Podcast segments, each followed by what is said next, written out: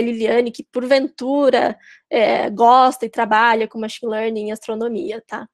E, e, e esse, essa palestra que eu montei hoje aqui para vocês, ela vai ser bem introdutória, então eu vou mais discutir conceitos, tá, do que coisas mais técnicas, é, tanto que nem, nem daria tempo, né, de entrar muito a fundo em uma hora, é, então a gente vai ficar mais assim num, num quesito mais superficial, mais conceitual mesmo, tá?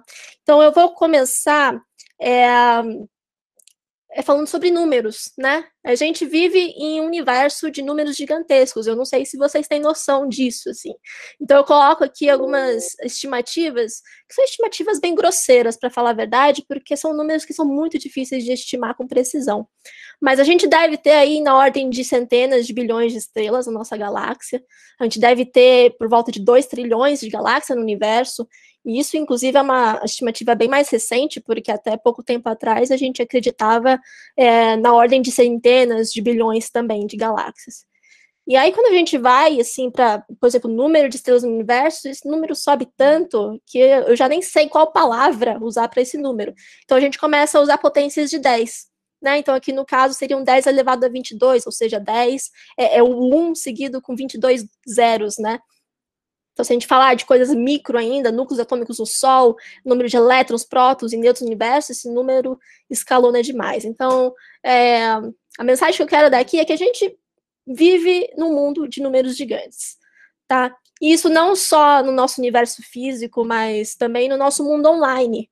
Então, eu, eu gosto bastante desse infográfico que a Domo faz todos os anos, eles devem fazer isso já faz quase uma década, eu acho, em que eles mostram é, vários, é, várias estimativas aqui, né, de várias empresas, por exemplo, de várias mídias sociais que a gente usa. E, por exemplo, eu chamo a atenção para o número de mensagens que a gente compartilha no WhatsApp, que eles estimam em que a gente deve compartilhar mais de 40 mil mensagens por minuto, por dia. Então, isso aqui nem, nem é assim por hora, por dia, não, é por minuto. Então, é, existe um acúmulo muito grande de dados digitais, né, que a gente tem disponível, e isso explica também como que, é, por que, que um profissional é, que está especializado em machine learning é tão requisitado no mercado de trabalho, né? Porque essas empresas estão interessadas em usufruir desses dados que eles têm, é, extraindo informações de forma que o produto fique melhor, que eles atendam melhor o público, etc. Né? É, e essa aqui é uma, é uma, pesquisa feita pela IDC, essa é uma pesquisa de 2018, é, em que eles fazem uma previsão de, de qual seria o acúmulo de dados digitais que a gente teria até 2025, né?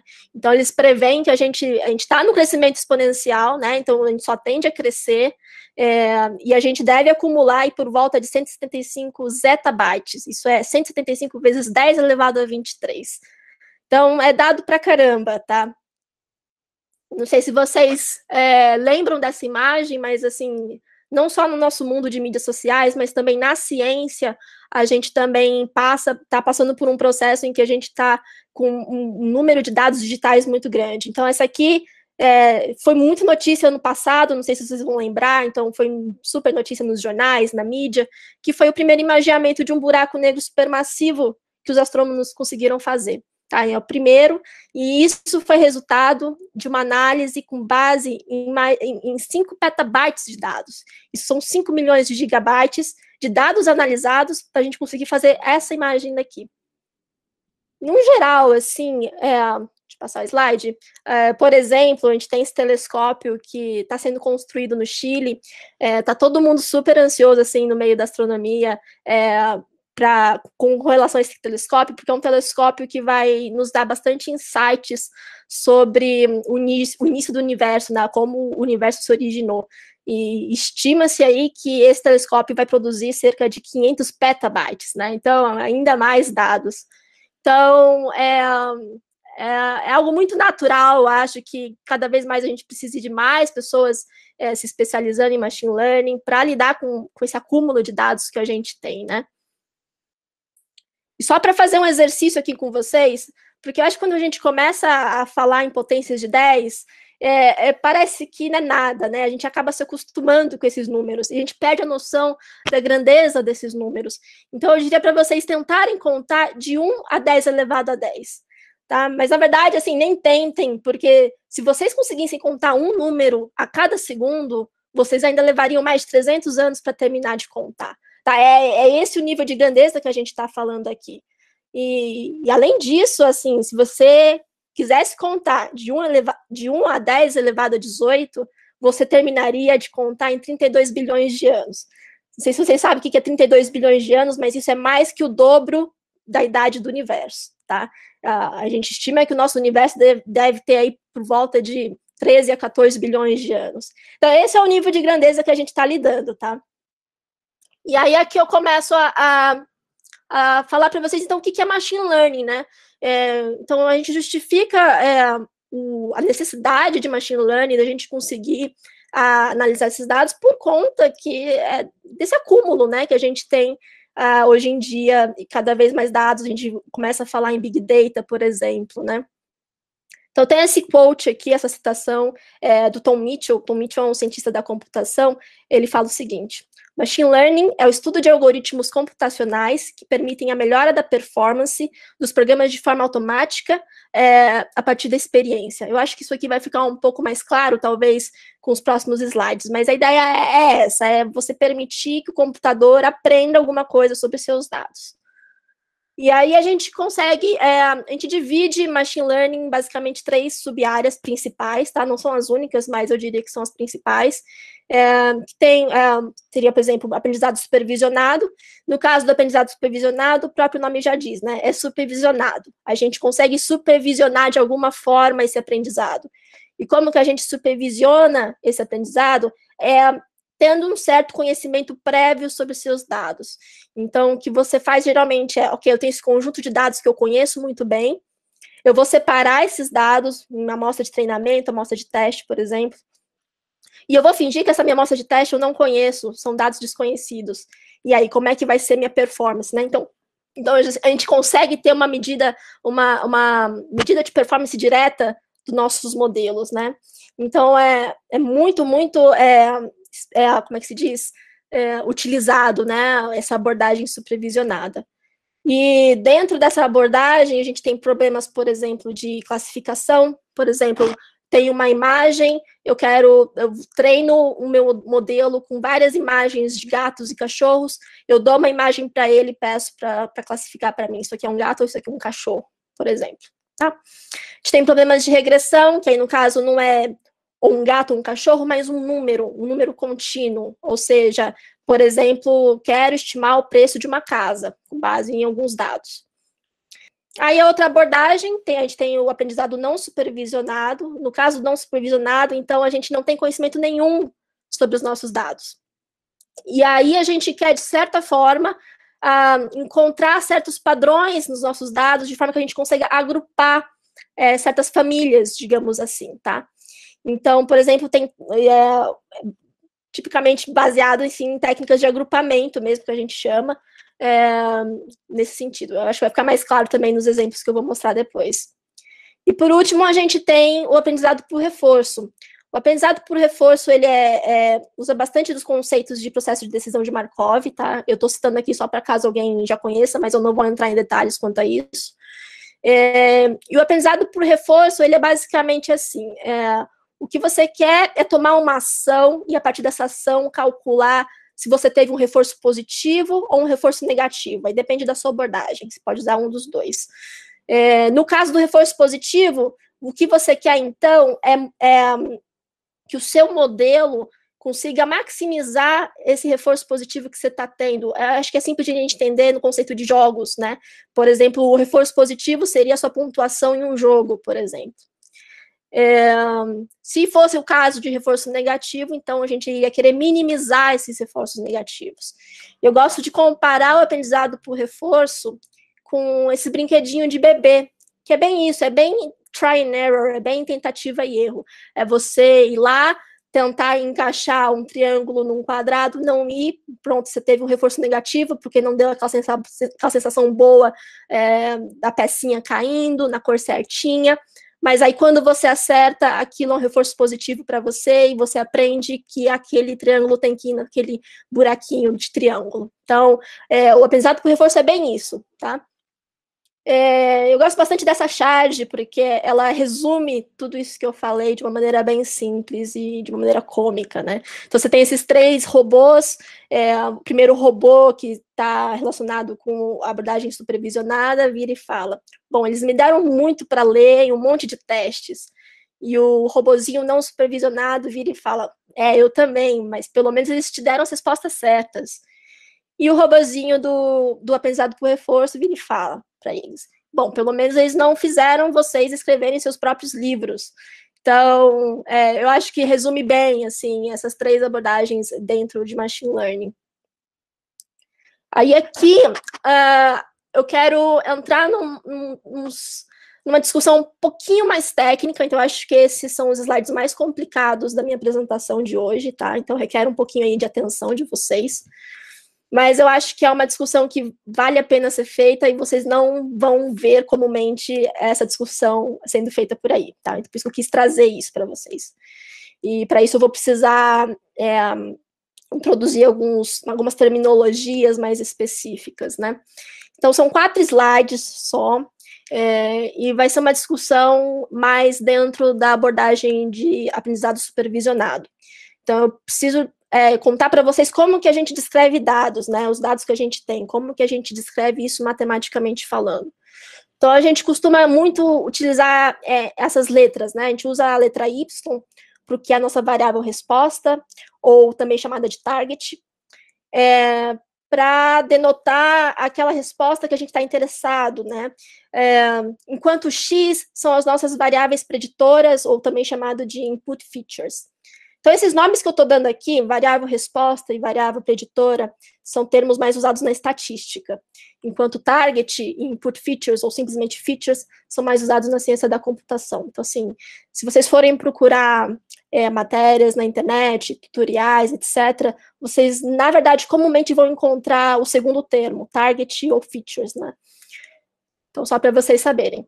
É, e no caso X, seria então os dados que a gente vai inserir no nosso modelo para ele tentar é, é, extrair alguma informação e tentar explicar Y. Então, só para dar é, um exemplo mais concreto, para ficar mais fácil de entender isso aqui, a gente pode entender então o Y, por exemplo, como sendo preço de casas em Londrina. E o que, que poderia explicar, o que, que define os preços das casas em Londrina? Bom, a gente pode pensar provavelmente localização, provavelmente índice de criminalidade, provavelmente a área do imóvel, idade do imóvel, e a lista vai. Assim, é, é uma lista gigantesca de coisas que a gente pode pensar que poderiam influenciar é, em Y, né? E aí, a questão é, é, existe uma certa relação, algo que relaciona X, ou seja, nossas variáveis preditoras, é, com Y, né? Então, existe uma certa, o que eu chamo aqui de natureza, existe uma certa natureza, alguma lei suprema, que na verdade a gente desconhece e a gente nunca vai conhecer, tá? Então, existe algo que é, é, um, a gente conseguiria descrever, assim, uma, uma influência exata, assim, de como X influencia Y, mas isso a gente nunca consegue chegar lá. O que a gente faz é, então, criar modelos que chegam mais perto possível de explicar essa natureza, tá? E nesse contexto, é, eu vou dividir aqui entre estatística clássica, uma estatística mais tradicional, e machine learning, para a gente entender um pouquinho essa diferença, tá? Na estatística clássica, o que acontece é, a gente faz essa relação das nossas variáveis preditoras com a variável resposta a partir de uma função, um ajuste de uma função, pode ser, por exemplo, uma regressão linear. O que é uma regressão linear? É o ajuste de uma reta, por exemplo, tá? Que nem vocês estão vendo aqui nesse gráfico. Isso aqui é uma regressão linear. Esse exemplo que eu estou dando, inclusive, é, é, uma, é um resultado muito conhecido na astronomia, não sei se vocês conhecem, que a gente chama de lei de Hubble. Vocês devem já ter ouvido falar de Hubble, não sei se pelo cometa ou se pelo telescópio, mas o Hubble foi um astrônomo é, que, que ficou muito conhecido por causa desse trabalho em que ele relacionou a distância das galáxias e a velocidade e a velocidade com que elas se afastam de nós. Então, o que ele viu é que as galáxias mais distantes de nós se afastam com uma velocidade maior. E ele conseguiu traçar uma, uma funçãozinha muito simples, que é essa aqui que vocês veem aqui, que a velocidade vai ser igual à distância multiplicada por uma constante. A gente, a gente chama essa constante hoje de, uma, de, da constante de Hubble. E essa constante de Hubble é importantíssima assim, na astronomia. Inclusive, é a partir dessa constante que a gente consegue estimar a idade do nosso universo, que eu falei lá no início da minha apresentação. Então, aqui, vocês conseguem ver que a, a, o, foco, o interesse maior é nessa função e é nessa constante que é estimada por meio de um ajuste de uma regressão linear, por exemplo. Tá? Então, a, é, a ideia da estatística clássica, como a gente modela em estatística, é mais essa, é mais em tentar explicar é, como que X se relaciona com Y. Enquanto em machine learning, a gente vai ter uma abordagem um pouquinho diferente. Em machine learning, a gente não está interessado nessa função, ela é desconhecida. A gente, a gente não, não quer, a gente não tem tanto interesse nela, na verdade. O que a gente quer é, a partir das nossas informações X, dos nossos dados X, recobrar Y de alguma forma, usando técnicas, algoritmos e, e etc. Tá? Como que isso é feito, inclusive? Essa charge, eu, eu, gosto muito dessas charges, eu acho que elas explicam muito bem, assim, como que a gente faz isso, né? Então, a gente tem aqui dois bonequinhos, tem um bonequinho que está em cima de uma pilha de dados, e aí vem esse bonequinho e fala, isso aqui é seu sistema de machine learning? E aí ele responde: sim. Você só coloca esses dados aqui, faz umas álgebras lineares e você coleta o seu, sua resposta lá do outro lado. E aí esse bonequinho vira e fala: ok, mas e se essas respostas estão erradas? E aí o bonequinho fala: bom, aí é só você mexer um pouquinho esses dados até parecer que está dando a resposta certa.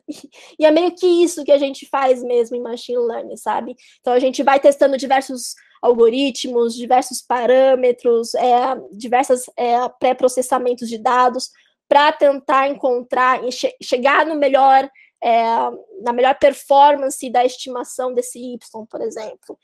Então, o que acontece, então, é que o foco é diferente. O foco, é, numa estatística tradicional, mais clássica, é na função, é em como você, é, em como x vai se relacionar com Y. Enquanto no machine learning a gente está focado na predição. E, isso traz é, vantagens e desvantagens dos dois lados, né? Então, no caso, no primeiro caso da estatística, a gente tem maior interpretabilidade, que é algo que a gente acaba perdendo em machine learning.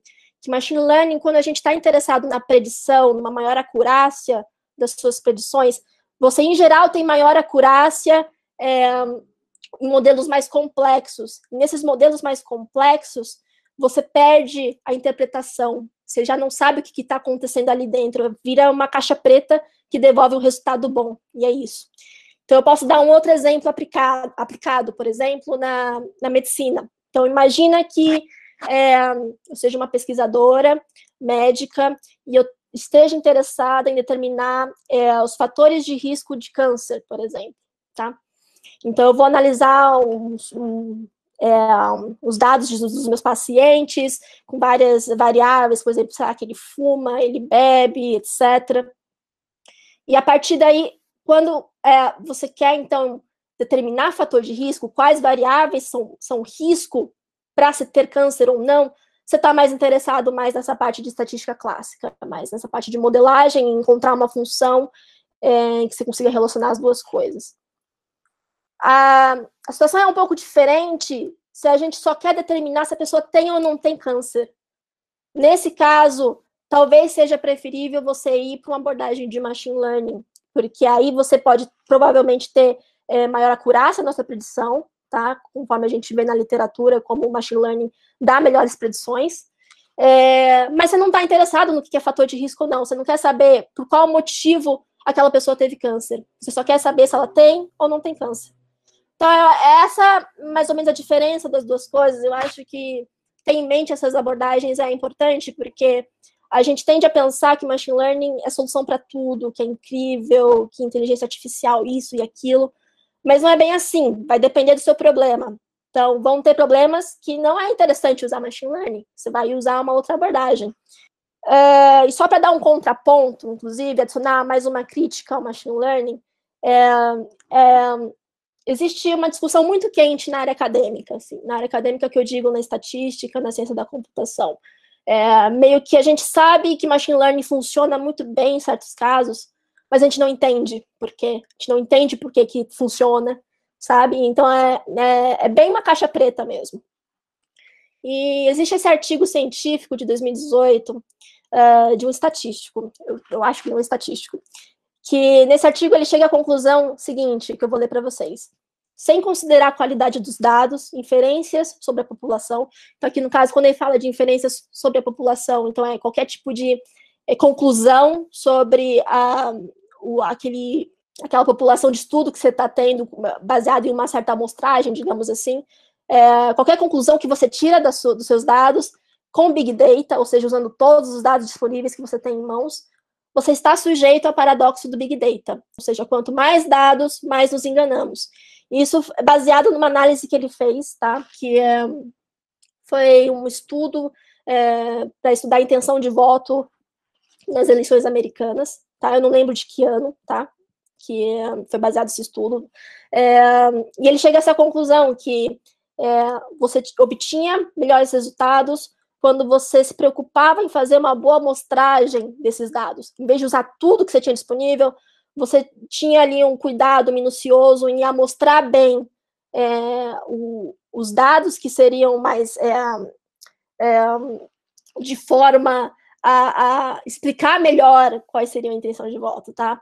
Então, Uh, fiquem atentos quanto a isso, porque em geral, quando a gente fala em machine learning, a gente fala isso, usa tudo que você tem, usa toda a informação que você tem e vai fundo, porque é isso, mas nem sempre é assim, de novo, tá? Então tem certas situações que nem sempre vai funcionar, você vai ter que, na verdade, estudar muito bem uma forma de amostrar, uma forma de fazer uma estatística mais tradicional, tá?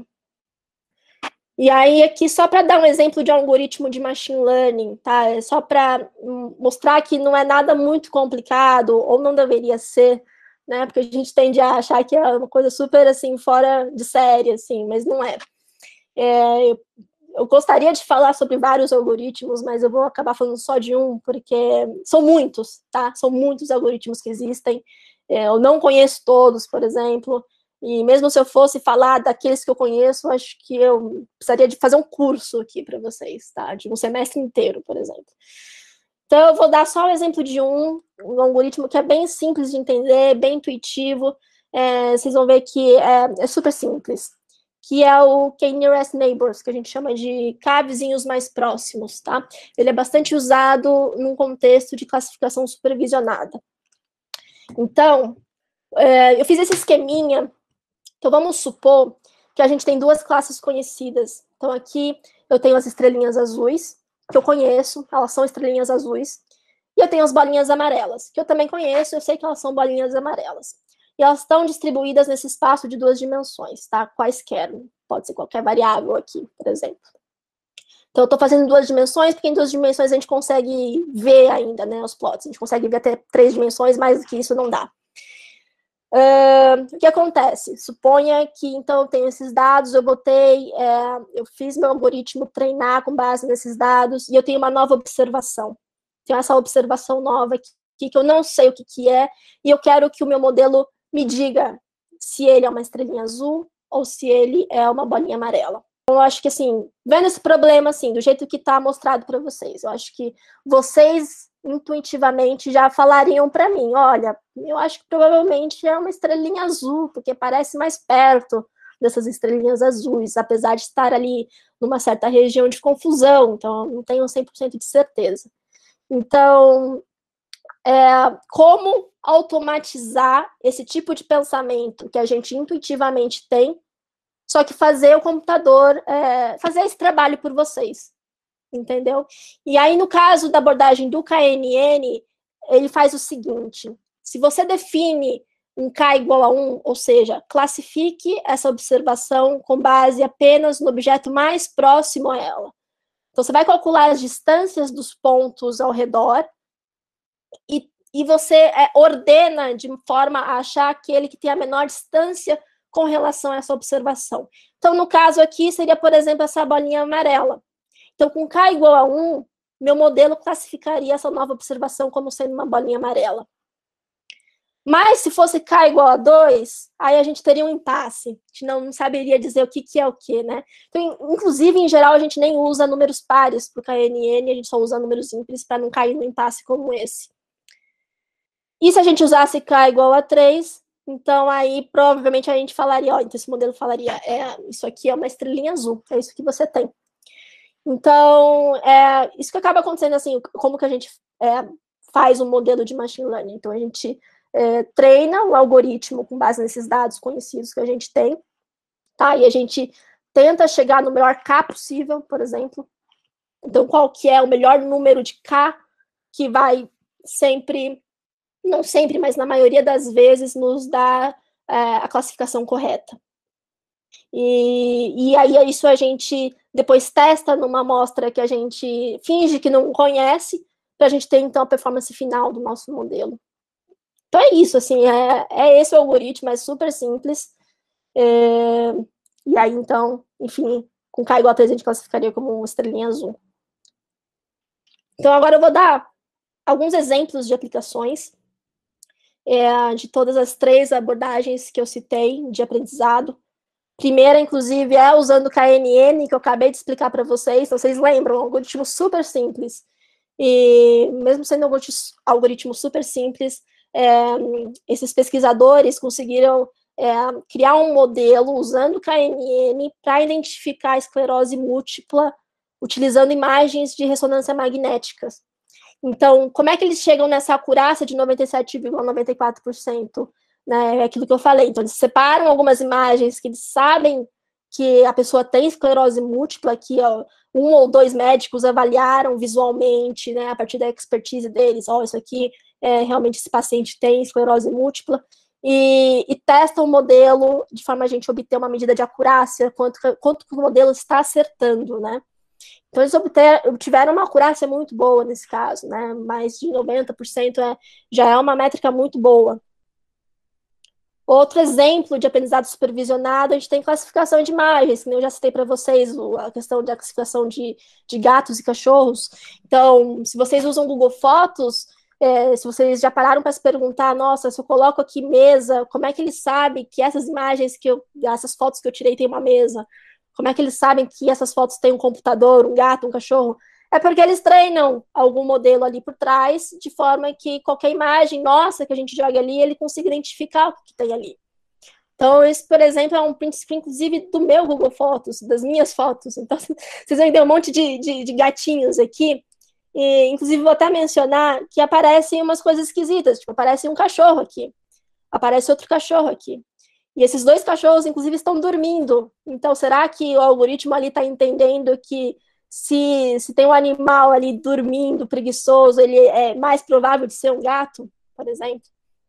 Então, isso é só para mencionar também que é, nenhum desses modelos vai ser é, 100% acurado, tá? Você nunca vai chegar em 100% de acurácia, de acurácia, assim, nada, assim. É, inclusive, se em algum momento vocês forem testar um modelo e ele der 100%, tem alguma coisa errada, com certeza tem alguma coisa errada no seu código, você errou alguma coisa, não sei, mas com certeza vai ter alguma coisa errada.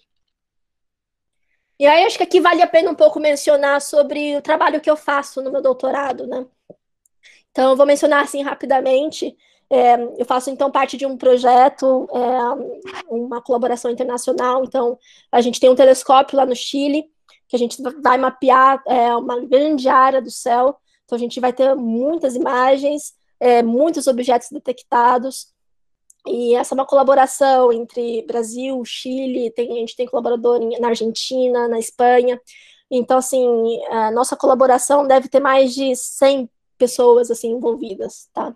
E bastante, assim, muitas delas estão envolvidas, inclusive, é, em aplicações de machine learning.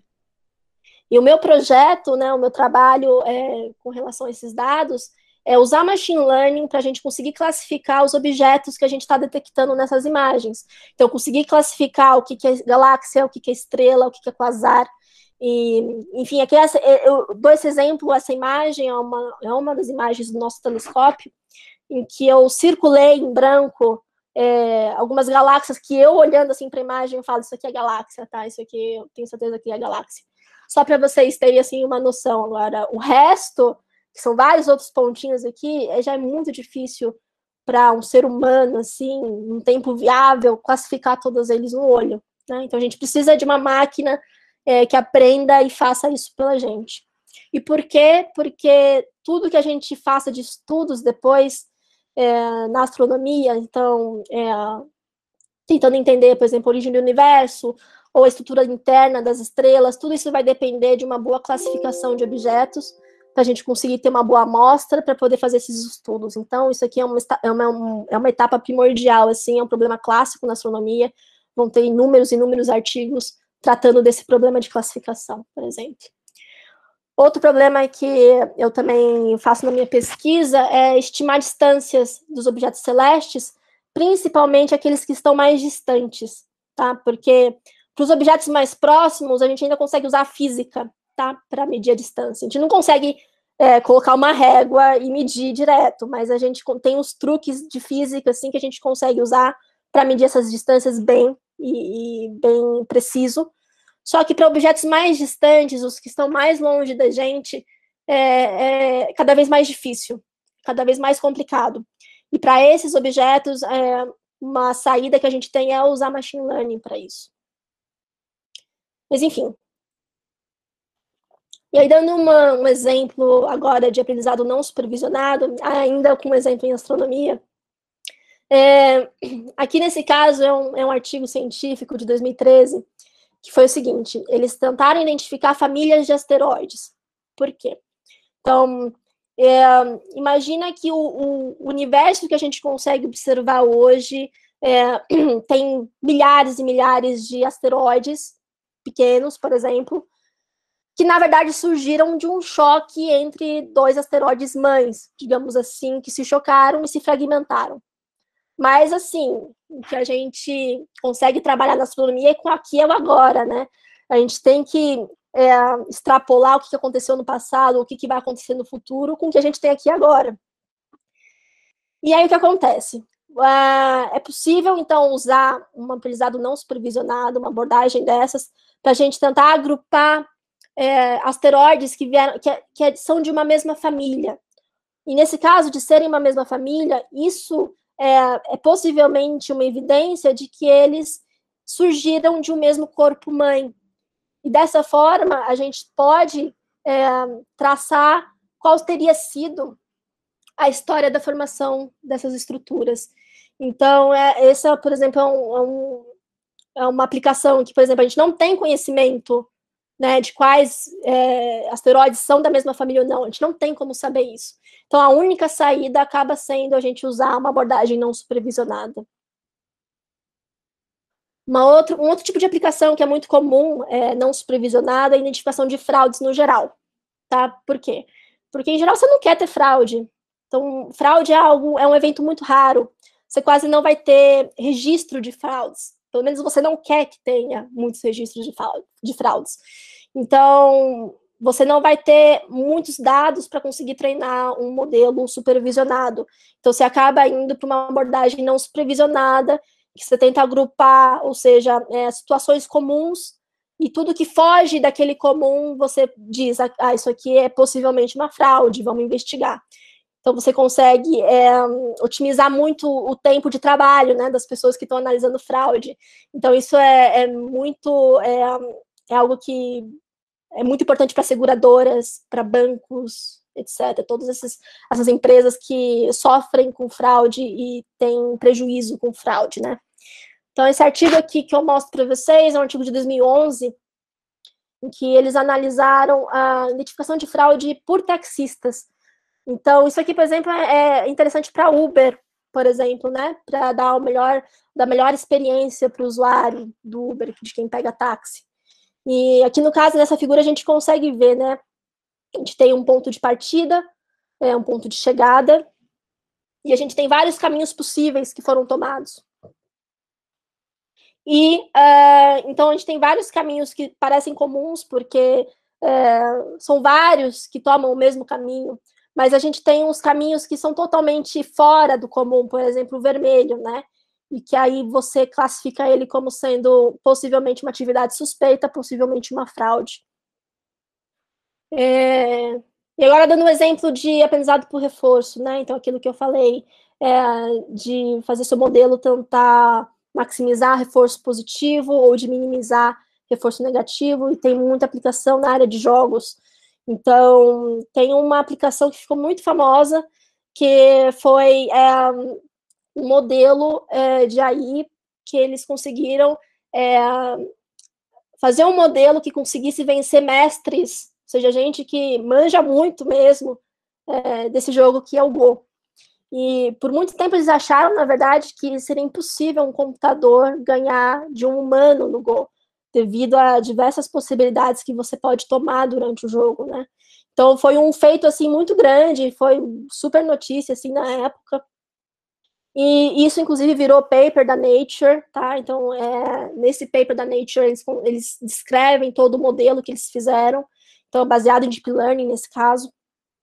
É, e, esse, e esse modelo foi criado pela DeepMind, tá? que é uma empresa que foi comprada pela Google.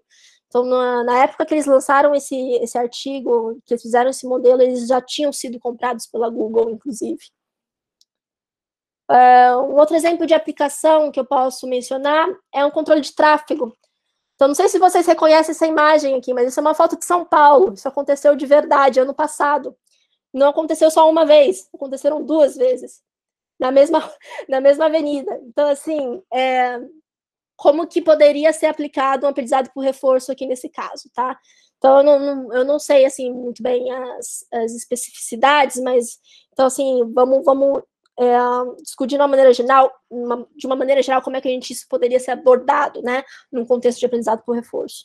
Então, imagina que eu quero, a ação que eu vou tomar é entre abrir e fechar o semáforo, e o que você está medindo pode ser, por exemplo, o fluxo de carros por minuto, ou sei lá, é, por área. E você quer, então, por exemplo, maximizar esse fluxo de carros. Então, você vai controlar esse abrir e fechar o semáforo com base em tentar maximizar o fluxo de carros. E com isso você ter menos congestionamento. Então, é, tem muito. É, tem, muitas, tem muito tipo de aplicação, assim, de aprendizado por reforço em, em, em, temas de cidades inteligentes, né, que o pessoal chama. Então, tem muita gente estudando esse tipo de aplicação. É, outra aplicação que a gente ouve muito por aí são os carros autônomos, né? São os carros que dirigem sozinhos. Então, os, eles também são baseados em aprendizado por reforço, em que, por exemplo, você quer minimizar choques, né, batidas, tá? Por exemplo. É, e aí aqui eu quero entrar na última parte da minha palestra, que é mais para discutir algumas limitações do machine learning, tá? Então, eu vou citar alguns casos. É, essa palestra aqui, na verdade, eu, eu montei ela ano passado, tá? Eu dei essa palestra ano passado, na FEI. E então, esses, esses exemplos, eu continuei com os mesmos exemplos do ano passado. E eu diria para vocês, assim, que desde o ano passado até hoje, eu conseguiria citar mais uns vários exemplos, assim. Eu poderia fazer uma palestra só de, de problemas de machine learning, tá? De problemas sérios, sociais. É, primeiro que eu vou citar aqui é, é o caso TAI, tá? A, a, Microsoft, é, no ano de 2016, eles criaram um chatbot, né? É, treinado com machine learning, que era voltado, assim, para jovens. Então, era, era um, uma conta de Twitter queria aprender a, a conversar com adolescentes de uma maneira mais fluida, natural. O que acontece? Vocês sabem, né? Jovem na internet é troll. Então, o que aconteceu é que em pouquíssimo tempo esse chatbot aprendeu a falar coisas absurdas. Então, eu nem vou traduzir aqui em voz alta o que está nesse print screen, tá? Então, quem entendeu, entendeu. Mas, em poucas horas, é, o chatbot aprendeu a ser racista, misógino, e, e a ser completamente politicamente incorreto. Então, após 16 horas, é, então nem, nem deu um dia, a Microsoft tirou esse, essa conta do Twitter do ar. E depois de uns meses, eles tentaram lançar um novo chatbot, tentando corrigir esse erro que eles cometeram com a TAI. E aí, nesse caso, também deu errado. Assim, eles tentaram fazer um chatbot que fosse politicamente correto, Só que, por exemplo, vejam esse print aqui, né? Então, tem uma pessoa tentando conversar com esse chatbot, falando: ai, tenho, eu tenho os vizinhos judeus super legais, ai, eu conheço uns árabes super bacanas, ai, eu adoro os cristãos da minha vizinhança. E o que, e o, que o chatbot devolve de resposta é: hum, vamos trocar esse assunto, eu não quero falar sobre isso. Então, é, não deu certo também, né? E aqui nesse caso, não é como se é o modelo tentando aprender a ser politicamente correto. No caso, é meio que mais uma censura mesmo. É você, programador, colocar lá, olha, se essas palavras estiverem aqui, é, você age dessa forma. Então é meio que um if else, né? Não é muito bem um aprendizado em si. É, teve um caso também que foi super notícia, que é, uma denúncia de uh, pessoas negras que foram, né, colocaram lá gorila na, no Google Fotos e apareceu a foto dela, assim, né? Então foi, foi super um fuzz gigantesco em cima disso. E o que, que a Google fez para resolver esse problema? É, eles censuraram as palavras. Então, eles censuraram as palavras gorila, chimpanzé e macaco da busca. Então, essa foi a solução que eles encontraram, em vez de tentar é, verificar o que, que, tinha de errado no modelo em si, no modelo de aprendizagem em si. Por que, que aquele modelo estava aprendendo aquilo e, e, e uh, fazendo com que a gente tivesse essa situação super indelicada na nossa vida real, na aplicação, né? E é claro que a maneira mais fácil de se resolver um problema como esse é simplesmente censurar e que né, isso se leva segundos para fazer isso. Mas ir na raiz do problema mesmo é algo que é um, um, desafio e que parece que muitas empresas não estão dispostas a encarar esse desafio, tá? Então, tanto que a gente fala até em, em racismo algorítmico, né? Tem várias pessoas estudando racismo algorítmico e como que os algoritmos que a gente tem por aí perpetuam é, os problemas que a gente tem na sociedade, né? Uh, o último caso que eu vou citar é o caso Harvey. Então, essa, essa empresa, eles desenvolveram um algoritmo que, baseado em alguns vídeos, eles selecionam quais eram os melhores candidatos para uma vaga de emprego. Então, suponha que, sei lá, eu seja dona do Itaú e eu recebo milhares e milhares de, de aplicações para uma vaga de emprego e eu não tenho tempo para ficar olhando uma por uma. Então, eu contrataria essa empresa, esse algoritmo, é, pediria para os candidatos gravarem um vídeo e ele já faria uma pré-seleção para mim. Tá? Então, essa é a ideia. É, o que, que aconteceu? É, esse algoritmo é baseado no quê? Com base em palavras que você usa, é, com que velocidade você fala, com expressões faciais que você faz enquanto fala, e com base em, em features como essa, baseada no nosso rosto, você recebe um ranking de 0 a 100. Tá? E isso treinado com um banco de dados assim de vídeos de candidatos bem-sucedidos. Mas o que seriam esses candidatos bem-sucedidos? Como que é, como o, as características de como a gente se porta num vídeo vão dizer se a gente é, seria um candidato bem-sucedido ou não, se a gente seria um bom profissional ou não. Né? Então, entrando nessa discussão que é, caminha muito para o capacitismo, inclusive, né? Então, ou seja, preconceito contra pessoas com deficiência, é, contra minorias em geral, e, e isso tudo é, é, um ponto de discussão assim que é muito importante da gente ter quando a gente lança um produto como esse, né, baseado em machine learning. E eu acho que eu poderia resumir todos esses problemas em uma palavra só, que seria viés. Quais são os nossos vieses, nossos vieses como pessoas, como pessoas que são é, é, preconceituosas, são pessoas que são é, que nós mesmos temos nossos vieses e como que a gente é, transfere esses vieses para os algoritmos que a gente constrói, para os modelos que a gente constrói. Tá? Então a gente tem que ter muito cuidado com isso. É uma discussão que tem que estar em nossas cabeças sempre, sim, sempre mesmo para evitar que uh, a gente tenha um impacto social muito negativo. Uh, então, inclusive, assim, recentemente eu estava lendo um artigo uh, na área da ciência da computação sobre deep learning, que o autor até falava que machine learning barra deep learning tem mais impacto negativo do que positivo. visto toda, é, todos os exemplos de situações ruins que a gente vem passando e vem notando, né, como resultado disso. Inclusive, eu vou, acho que vale até citar é, que existe muita discussão sobre isso na, na área das ciências sociais também, na área das ciências humanas. Então, vocês vão ver discussões sobre como é a tecnologia, como machine learning, big data, é, é, acaba sendo uma ferramenta de opressão, uma opressão para quem, para quê, né? Então, são, são críticas que a gente precisa ter muito em mente, não esquecer delas e, e ser muito consciente disso, tá? Então, é, é, saber usar bem essa ferramenta e não usar de uma forma que vá trazer impactos sociais negativos. Essa é a minha mensagem que eu quero deixar aqui com vocês hoje. É, e essa é uma frase que eu diria, assim, provavelmente alguém já deve ter dito essa frase antes, então nem coloquei autoria nem nada. Mas o que eu diria para vocês é o seguinte: um bom cientista não é aquele que acha as respostas certas, mas é aquele que sabe até onde sua resposta é válida. E aqui eu digo cientista num termo bem geral mesmo, pode ser tipo cientista de dados. É, não adianta nada você me falar que seu modelo prevê, sei lá, uma doença com 99% de chance, se você não sabe é, em que contexto ele se aplica, quais são os problemas que pode possivelmente ter, quais são os possíveis vieses, por exemplo, né? A gente precisa ter muito em mente, assim, é, até onde é aplicável, né? Porque são coisas que podem ter consequências muito negativas. Uh, inclusive, tem um quote, uma citação que eu gosto, que diz o seguinte, é, se eu me lembro bem assim, não existe modelo certo, não, nenhum modelo é, é certo.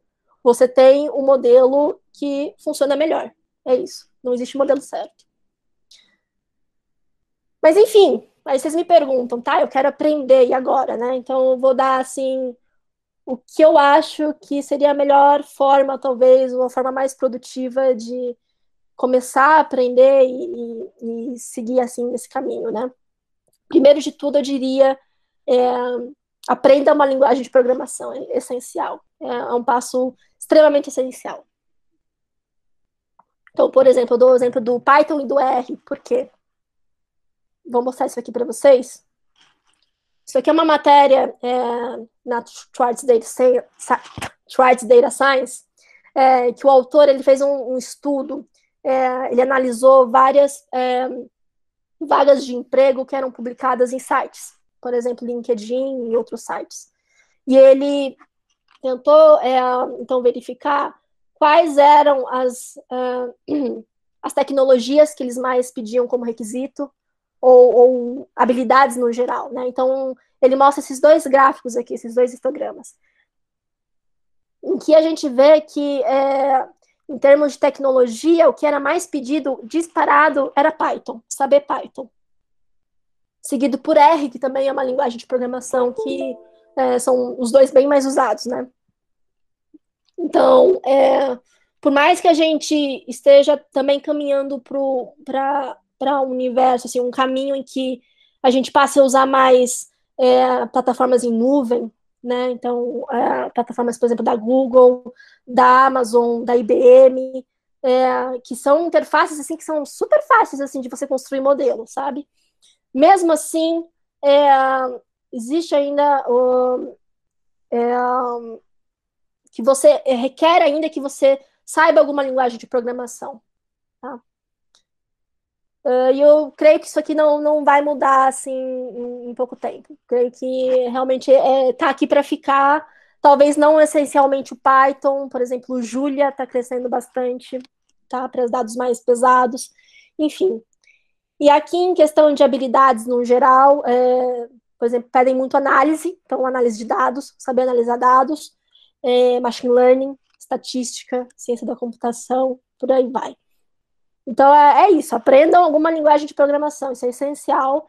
Eu dou sugestão de um site que eu gostei muito, é, ele é bem interativo, então ele te dá exercícios e você pode ir lá codar na hora, ele te dá a resposta na hora, eu achei bem bacana. Então eu gosto bastante desse site para aprender a programar. Depois disso, eu acho que assim, antes de ficar pagando curso em sites por aí, em vez de ficar comprando vários livros, meu, não gasta dinheiro. Bote a mão, é, é, bote a mão na massa, é isso. você encontra algum assunto que você tem interesse, você gosta de pesquisas, não sei, na área médica, pega, pega um problema da área médica e tenta resolver, tenta criar um código, um modelo. Se você tem interesse na área de arqueologia, com certeza vai ter dados de arqueologia também em algum lugar. Então, vá pelo assunto que você tem interesse, tente resolver aquele problema. Coloque a mão na massa, comece a codar, tá? É, é a hora que você mais vai aprender. Eu só diria para não parar por aí. Essa área que a gente está falando, você nunca para de aprender. Você sempre vai estar tá estudando, você, porventura, em algum momento, você vai ter que ir atrás de teoria, você vai ter que ir atrás de algum curso, de algum livro, mas é isso, não, não parem de estudar. É, e aqui eu dou uma sugestão, o Kaggle, tá? Que é um site de é um site de competições, então é, as pessoas vão e submetem os modelos que elas é, treinam com base nos dados que eles querem lá, é, publicam. Em geral, tem uns, um, alguns programas que, inclusive, dão um bom dinheiro para quem tem o melhor modelo. E, e, é uma boa comunidade, assim, para aprender, porque você consegue ver o código das outras pessoas, vocês podem, é, podem discutir e, e, e conversar e, sugerir, é, enfim, mudanças. Então, é, é uma comunidade bem bacana para é, aprender e discutir com outras pessoas. E outro site que eu acho que, assim, é essencial, vai estar sempre com você, é o Stack Overflow. Então, em questão de escrever código, é, você nunca chega num ponto que você consegue escrever fluentemente o código sem dar nenhum probleminha. Você sempre tem, acaba tendo um problema que você não sabe resolver e você tem que ir no Google, em geral é no Stack Overflow é que você vai achar a resposta do seu problema, porque alguém já passou por aquele problema e alguém já respondeu aquele problema. Então isso vai ser rotina para sempre. Enfim, é, era basicamente isso, assim, essa mensagem que eu queria passar para vocês. Então era uma visão bem mais conceitual, bem mais geral mesmo de machine learning, não esquecendo das críticas que a gente tem e deve ter com machine learning. E é basicamente isso. Então, estou agora aberta para perguntas. Será que machine learning é usado nas redes sociais e isso faz com que não possamos saber o que os algoritmos estão fazendo nelas? Olha, olha, com certeza é usado nas redes sociais. A gente só não sabe como, e a gente não tem como saber como, porque é código privado, né? É, então, a empresa tem o copyright daquele código, a gente nunca vai conseguir saber o que, que de fato o algoritmo está fazendo, mas com certeza tem uns modelos de machine learning rodando ali por trás. Ah, você sabe jogar Go? É, eu tentei jogar Go, não consegui, assim. Acho que para mim seria mais fácil modelar um, um algoritmo que jogue Go do que eu aprender a jogar Go, porque eu jogo muito mal. É, como eu sei que o meu problema pode ser melhor resolvido com machine learning do que estatística comum, produzindo a acurácia? Priorizando, priorizando a acurácia. É, em geral, se você sabe que você quer priorizar a acurácia, você já atende a machine learning mesmo. Então, você pensou em acurácia, você já pensa automaticamente em machine learning. Baseado, assim, em tudo que a gente tem na literatura de estudos, que, em geral, realmente, é, modelos de machine learning, e agora, na verdade, modelos de deep learning, é, dão os melhores resultados em termos de acurácia. Copyright é um bom caminho para começar a estudar e colocar a mão na massa? É, eu não sei se eu sei o que, que é copyright, mas eu imagino que seja, sei lá, pegar um código que já existe e, e tentar rodar, seria algo desse tipo.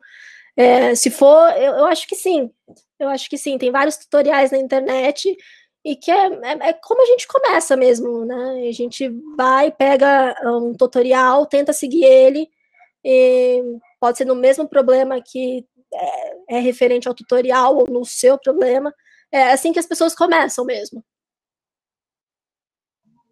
E aqui, você ficou surpresa quando a foto do buraco negro finalmente saiu? Foi muito legal, foi muito legal, assim, tava...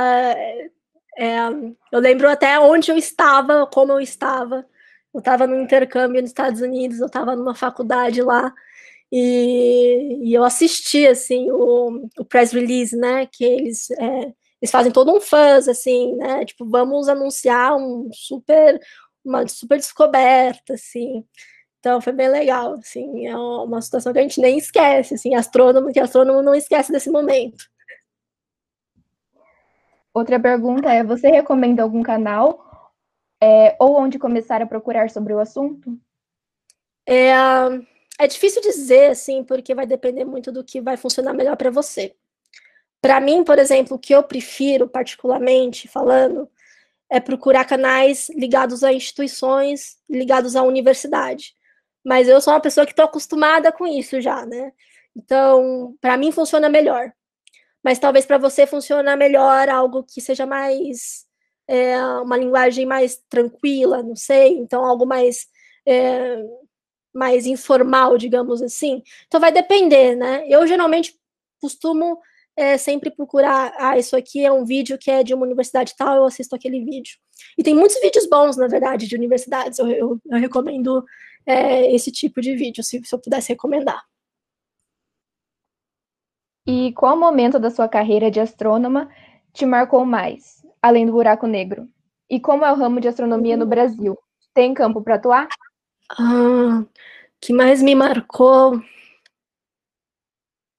Difícil dizer, porque a gente teve várias descobertas interessantes, né, entre ano passado e esse ano. Eu acho que o fato de estar sendo reconhecido também com, com, os, com o prêmio Nobel, né? Não sei se vocês viram, mas o prêmio Nobel de Física foi esse ano para astronomia e ano passado para astronomia também, né? Então, todo astrônomo está super feliz com isso. Então, mas ó, eu acho que hum, talvez não tenha outro momento ainda que tenha batido o buraco negro, né? Talvez quando sair os, ou forem construídos os telescópios gigantes, que a gente está numa fase agora que, atualmente, eu acho que o maior telescópio deve ter na ordem de é, 10 metros de diâmetro, mais ou menos e estão sendo construídos agora os telescópios de 40 metros. Então, são telescópios super grandes. Então, eu acho que essa, esse vai ser o grande momento, assim, que eu estou super ansiosa de chegar. Agora, quanto ao ramo da astronomia, é, existem algumas universidades, tá? Não é só a USP que tem, é, tem grupos de astrônomos, tá? Então, não, não necessariamente precisa ter um departamento de astronomia. Então, departamentos de física também tem astrônomos trabalhando com astronomia. Tem campo para atuar, mas vai geralmente ser em universidade mesmo, ou no INPE. Então, é, é bem restrito. É, não é tão amplo, mas é, é, a nossa possibilidade é o mundo, né? Então, o que mais acontece é a gente acabar indo para fora, por exemplo. Você pretende lançar um livro de astronomia futuramente? Aqui já teria seus primeiros leitores. Eu tenho muita vontade, mas não no futuro próximo. E qual tipo de computador, em questão de hardware, roda os, os códigos que você faz? Essa é uma pergunta interessante, porque no momento eu rodo num computador pessoal, meus modelos. Inclusive, é, como eu estou escolhendo quais algoritmos usar, eu penso bastante em hardware também. Tipo, ah, esses daqui não, não vai rodar bem no meu computador. Então, eu estou rodando algumas coisas que rodam bem no meu computador, não demandam tanto em questão computacional, ainda trazem bons resultados, tá? Então, eu, eu vou botando na balança tudo isso. Mas é, na faculdade a gente tem, na USP, a gente tem acesso a cluster, a, a supercomputadores, né? Então, é, não cheguei a usar ainda, mas é uma possibilidade, assim, em questão de hardware, a gente acaba tendo que ir para para umas coisas mais potentes, inclusive agora, isso é uma preocupação que a gente está tendo agora é, no nosso projeto de pesquisa, é que os dados estão aumentando muito, assim, a gente está trabalhando agora numa ordem de, não sei dizer, acho que uns 80 gigas de arquivo TXT, sabe, é muita coisa, assim, um computador normal não abre um arquivo de 20 gigas, sabe, então, então, é, por enquanto eu estou rodando no meu computador, mas a ideia é passar para um, um supercomputador depois. É, hoje trabalho com BI Machine Learning. Ser, machine Learning seria um segmento para continuar ou me aprofundar mais relacionado à análise de dados? Hum. É, eu não sei se eu sou a melhor pessoa para responder isso, porque eu não tenho muito conhecimento do mercado de trabalho, assim, eu nunca estive no mercado de trabalho. Então, eu não tenho, eu tenho um conhecimento muito superficial do que é BI, por exemplo, né? É, então, eu, eu, não sei te responder, assim, honestamente, essa pergunta. Mas eu acho que é, ter um conhecimento de análise de dados é bem legal, assim, pra, mesmo para BI, assim. Você poderia falar um pouco sobre as diferenças de machine learning e deep learning? Uhum. Bom, é, eu não sei se isso é um, consenso, digamos assim, mas eu entendo que Deep Learning é uma sub-área do Machine Learning, tá? Então, Deep Learning é algo bem mais recente, que surgiu assim com, com o poder computacional que a gente tem hoje em dia mesmo, né? Com, com melhor equipamento, melhor hardware, etc. Então, são modelos bem mais pesados de rodar. Muitas vezes vai requerir que você tenha GPU, tá? O que a gente tem no nosso computador é CPU. Então, é, já requer um, um, um, um, setup de computador, assim, de hardware bem mais é, avançado, bem melhor, né? Então, mas quando você vai analisar, tem alguns estudos que mostram que, em geral, é, Deep Learning tem tido é, a melhor performance. Performance em questão de predição, né? Acurácia de predição, do que modelos de Machine Learning. Então, acho que essas são as principais diferenças. Assim, Deep Learning é um, é um, é um, são modelos bem mais complexos, bem mais pesados, requer mais hardware, é, mas tem é, um retorno geralmente melhor. A próxima pergunta é: tem algum país que tem mais campo de trabalho na astronomia, além dos Estados Unidos, imagino eu? Ah, tem, tem vários países, assim, tá, dos que eu vou lembrar de cabeça, assim, tem bastante no Canadá, tem bastante campo na Europa, no geral, uh, na Ásia, no Japão, é, na Austrália tem bastante astrônomos, na África do Sul também, então tem, tem, tem sim, assim, é, é bem é bem espalhado. No Chile tem bastante astrônomos, porque a maioria dos telescópios é, se concentra no Chile. É, então, então, sim. Tem, tem, tem vários países por aí que tem como trabalhar com astronomia e tem como trabalhar com machine learning, tá? Inclusive. Então, eu acho que a tendência agora é o pessoal, assim, na área da ciência se tocar que vão precisar de pessoas é, de machine learning, de, da ciência da computação, da estatística, etc., e contratar essas pessoas. Eu acho que isso acaba sendo tendência. Não aqui no Brasil, porque questão de contratação no Brasil é mais complicada.